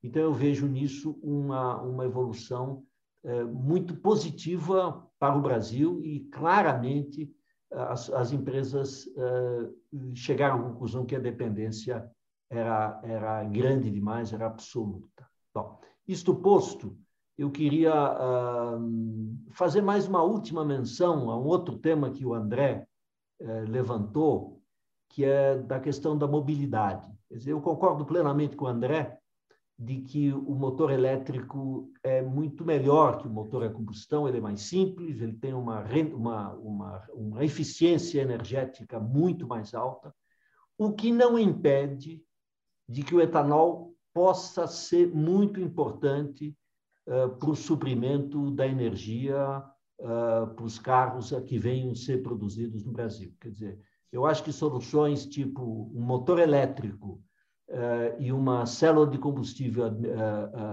suprida com etanol pode ser uma solução brilhante. E o etanol no Brasil, há uma revolução em curso na plantação de, de cana-de-açúcar no Brasil, e o, e o custo de produção do etanol vai se reduzir na próxima década e o etanol pode sim ser um combustível muito importante no futuro. Muito obrigado, eu, eu, lamento não poder ficar, agradeço e depois o André me conta o que ele acha a respeito.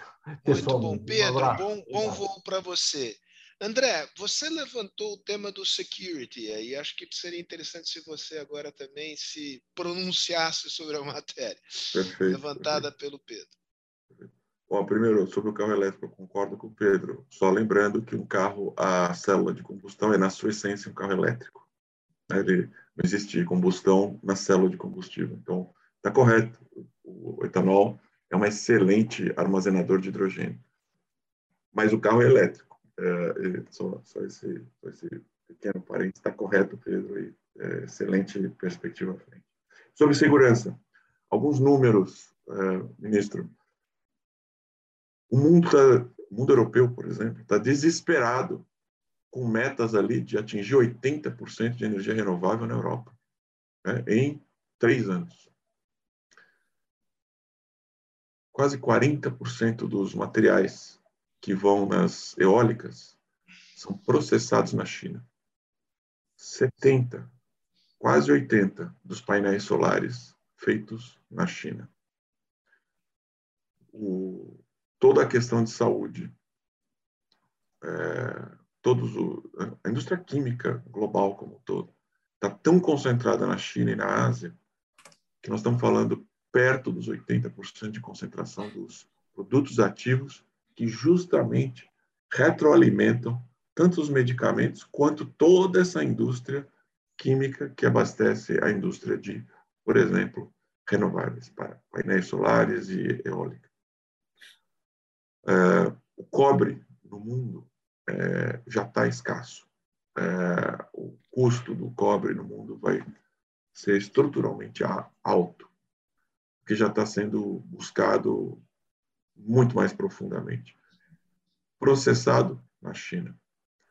Então, a questão de segurança veio para ficar. As decisões, é, as decisões, inclusive da empresa que eu trabalho, são de nearshoring. Chegar de caminhão é melhor do que chegar de, de, de avião ou de navio.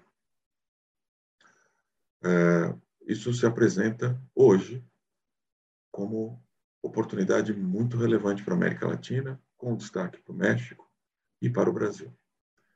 Então, todos, ah, em especial nas Américas, a ideia de Américas no mundo multinacional está cada vez mais forte, Pedro. É, com, ah, inclusive, locação de pessoas no, nos lugares de melhor custo para vários dos serviços que a indústria precisa. Configura-se aqui uma oportunidade singular à frente, uma corrida dos países, das cidades, inclusive, para atrair gente que queira trabalhar nessa, dessa forma. A segurança está criando esse movimento. É o nosso caso, é o caso de vários dos nossos fornecedores e pares pela, europeus, inclusive. Eles estão decoupling do mundo chinês para dentro da América Latina, não só para servir a América Latina, com olho nas Américas. Último exemplo.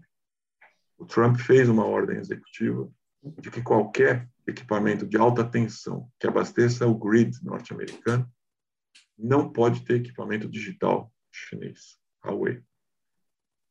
o Joe Biden não tirou essa ordem. Então, nós estamos exportando equipamento de alta tensão feito malucos para os Estados Unidos. Porque a gente é trusted do ponto de vista de cibersegurança. Um pouco de exemplo concreto. Excelente, André. Olha, nós estamos chegando aqui nos, nos já, eu diria que já passamos, estamos nos acréscimos aqui da nossa conversa. Uh, eu tenho uma pergunta aqui final. Uh, Pedro Malan provocou o professor Edmar Baixa, que até aqui, de maneira surpreendente, se manteve silente. Então, eu vou dar uma última provocada se o Baixa quer dizer alguma coisa, e, senão as pessoas vão ter que ouvir coisas muito menos interessantes que eu tenho a dizer para terminar essa nossa conversa. Verdade, gostei muito da discussão, muito enlightening. Mas eu tenho uma pergunta para o André Clark, que eu não entendi por que, que ele acha que a gente tem vantagem em inteligência artificial. Ele mencionou de passagem dois centros. Você podia elaborar um pouquinho? Eu nunca me ocorreu que o Brasil tivesse vantagem em inteligência artificial. Deixa eu aproveitar essa pergunta do Baixa só para fazer uma referência, uma pergunta que nos foi feita aqui pelo chat, pelo Orlando Leite de Castro, sobre o problema da, da qualidade das bases de dados no Brasil. Quer dizer, você ter boa inteligência artificial, você precisa cuidar bem das, da qualidade das bases de dados. Queria fazer uma referência, a pergunta me pareceu interessante. Se o André puder, digamos, incorporar a resposta, ótimo. Uh, tem um legado da época da ultra-inflação, que é o mundo da tecnologia dos bancos. Está aí o Pix para ver é, quão rápido e, e, né, e como, como, foi feito. O Brasil é competitivo, é, o custo. Hoje a gente compete com a Índia, você ter uma ideia, nos nossos centros aqui. Ah, puta, 500 defeitos que eu posso é, colocar aqui. 500 defeitos. Falta, precisa de mais gente, um pedaço desse pessoal está indo embora. Mas nós temos um resíduo é, importante de IT, criado da época da inflação. É, da época da inflação, criado da época da Receita Federal onipresente. É, e nós somos talvez o segundo país mais relevante em termos de cibersegurança. Por incrível que pareça, nós temos hacker para burro no Brasil. É, por causa disso, o brasileiro entrega imposto de renda e faz transação eletrônica em banco desde 95. Nós criamos uma quantidade de hacker importante, Edmar. E a gente presta serviço para fora. Sem dúvida nenhuma, tem um monte de defeitos aí, nossos impostos, nossas estruturas, que coisa estrutural que o Pedro também falou. O, hoje, com o câmbio do jeito que está, é, e os centros, e o número de centros é, educativos que nós temos, faculdades públicas e privadas, me parece é, que é, pelo menos em países comparáveis, algo que o, o Brasil pode explorar muito mais. É, é, então, saiba disso, ou seja, tem um legado interessante da, da época da inflação que o, que o Pedro Malan combateu tão brilhantemente, que é um pessoal de Haiti brilhante aí no, no mercado que formou muita gente. Todo esse monte de fintech que nós temos aí, é um pedaço bem do legado dos Haiti dos bancos. Só para a gente tá, a gente pesca esse pessoal e tudo mais. Só que para dentro da indústria. É, é, o, tua pergunta, Sérgio, acabei. Não, não, era só uma referência que eu fiz aqui, é uma pergunta que foi feita do Orlando Leite de Castro sobre a, a qualidade dos, dos uh, da base ah, de dados. dados. no Brasil. É. Os dados, olha, assim, é, esse é um, é um, Assim, a gente está aprendendo como nação, como negócio, como empresas, como, como associações, o valor dos dados. A gente jogava dado no lixo.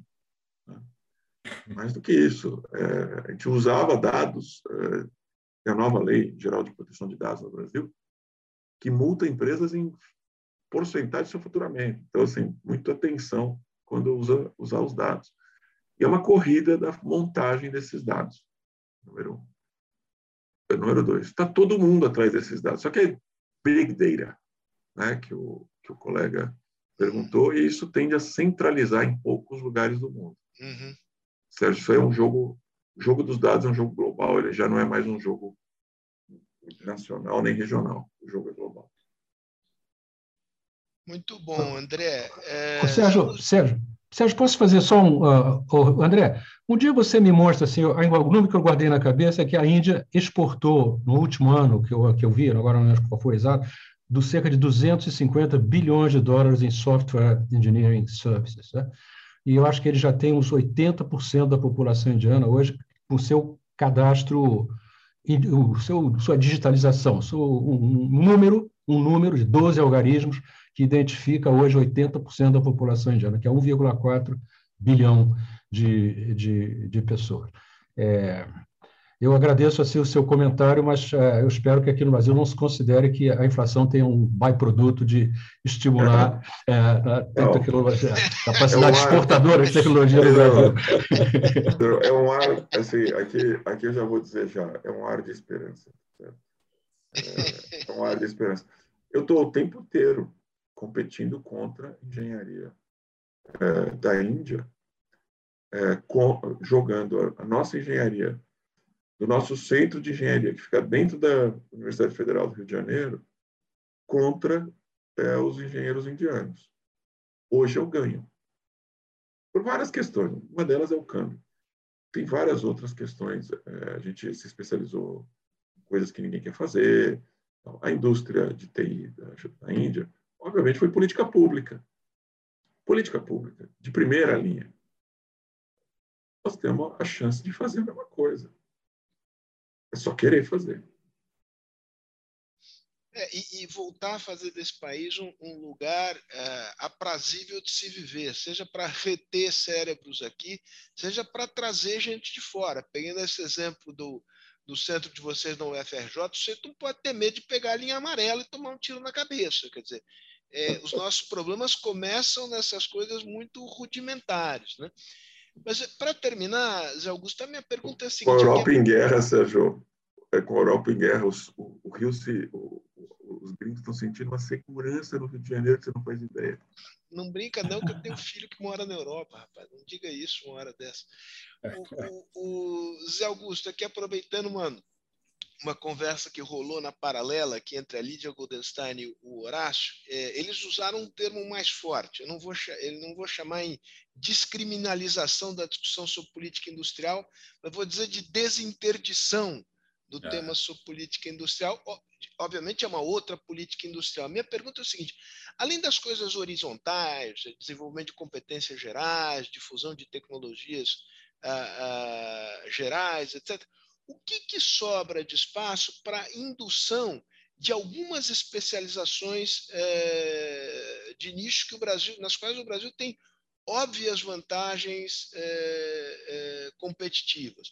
Porque, digamos, para dizer uma trivialidade, não se trata de fazer escolha de campeões nacionais, mas, evidentemente, essa especialização com os requerimentos hoje exigidos, digamos, vamos ser capazes de fazer algumas poucas coisas muito bem.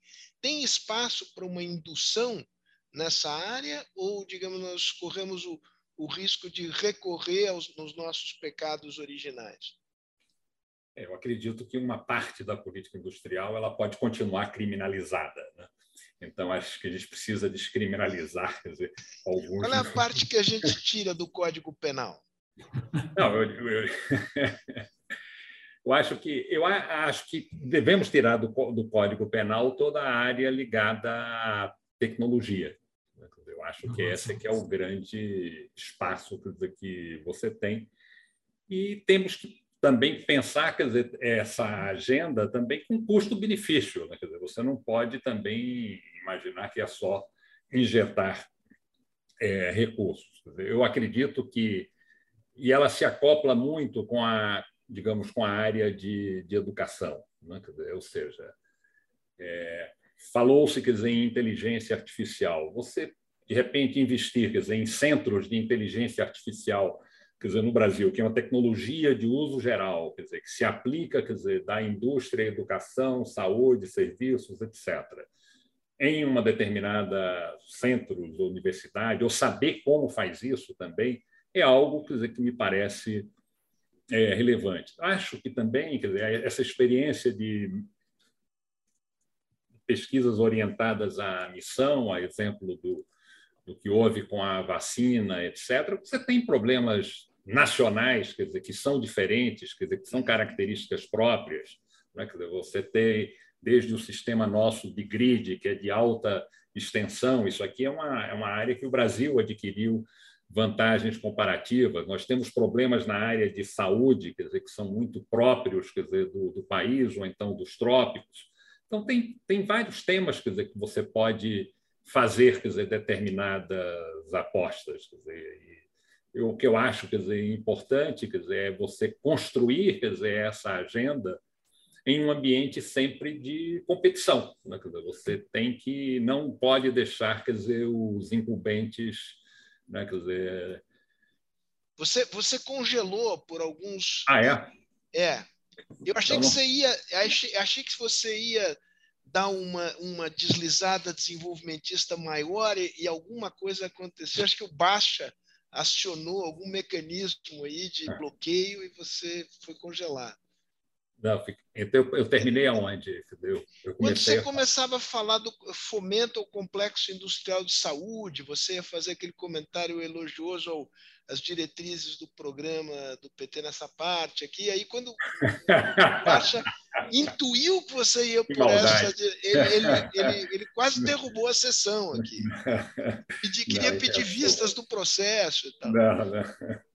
Não, o que eu tinha mencionado é que você tem chances de fazer alguma coisa, principalmente na área de, de educação. Acho que todos os nossos casos de sucesso estão relacionados com, com uma base é, tecnológica de formação de recursos humanos, quer na agricultura com a Embrapa, quer na Embraer com o ITA. Né? Tem todos esses casos, até mesmo na, em áreas da metalurgia, né? você teve escolas metalúrgicas que tiveram quer dizer, importância na criação de várias é, soluções. Então, é, você fazer escolhas quer dizer, nessas áreas me parece quer dizer, importante. E acho que você pode também fazer algumas escolhas de problemas que você tenha com muito clareza qual é o tipo de problema que você tem. Né? Dizer, como você teve o caso da vacina, eu acho que você teve nos Estados Unidos, você fez inúmeros experimentos quer dizer, nesses últimos dois anos nessa área. Se você tiver um problema muito específico, quer dizer, você pode, de repente, é, tratar quer dizer, de uma forma mais estruturada, o que eu acho apenas importante. E aí tem é espaço para encomenda de... tecnológica, poder de compra Sim, do pode, governo. Pode ter, pode ter. Pode ter. Você viu que o, o, o Baixo, devagarzinho a gente vai abrindo brechas aí. Não, pode ter. Mas eu acho que o importante quer dizer que você tenha competição sempre, né? quer dizer, que os incumbentes tenham, estejam sempre desafiados quer, dizer, quer pela política de competição uhum. doméstica, quer pela política comercial e com compromissos quer dizer, de competitividade. Maravilha, muito bom. Você acabou, a, a digamos, tocando num tema aqui que o, o Zé Tavares foi incitado a se manifestar a respeito, mas tenho certeza que ele subscreve o que você acaba de dizer. Olha, eu queria agradecer imensamente, mas realmente imensamente, é, que o André, Pedro já, já se foi para pegar um voo, né? E Sandra, Pedro, Zé Augusto, Cindes, em nome da Fundação, meu nome pessoal, todos aqui que participaram é, enfim, dentro dos Zoom, os que ficaram, digamos, na plateia também. Acho que a gente teve uma, uma reunião realmente muito interessante. É, eu gostaria de chamar a atenção que o público fora do, desse, eh, digamos, do, da plateia chegou a, a, quase 100 pessoas. E eu acho que é, é o papel que a Fundação pode ter de não apenas discutir em profundidade esses temas, mas tratar de disseminá-los e ampliar o, o alcance que eles têm na sociedade brasileira. Então, é um, um abraço grande. Aqueles que estão com Covid, que melhorem. André, para quem está com Covid, COVID, você está jogando um bolão. Está ótimo. É, Sandra. Essas vacinas olha, funcionaram, né? Você, você, você com, com Covid ou não com Covid, é, ainda que quietinha, foi ótimo vê-la aqui. Melhoras aí. Beijos, obrigado. beijos e abraços. Obrigado, meu gente. Chefe, obrigado. chefe Pedro Malan, tchau. Baixa, obrigado. um abraço grande. Todos aí. Tchau. Obrigado.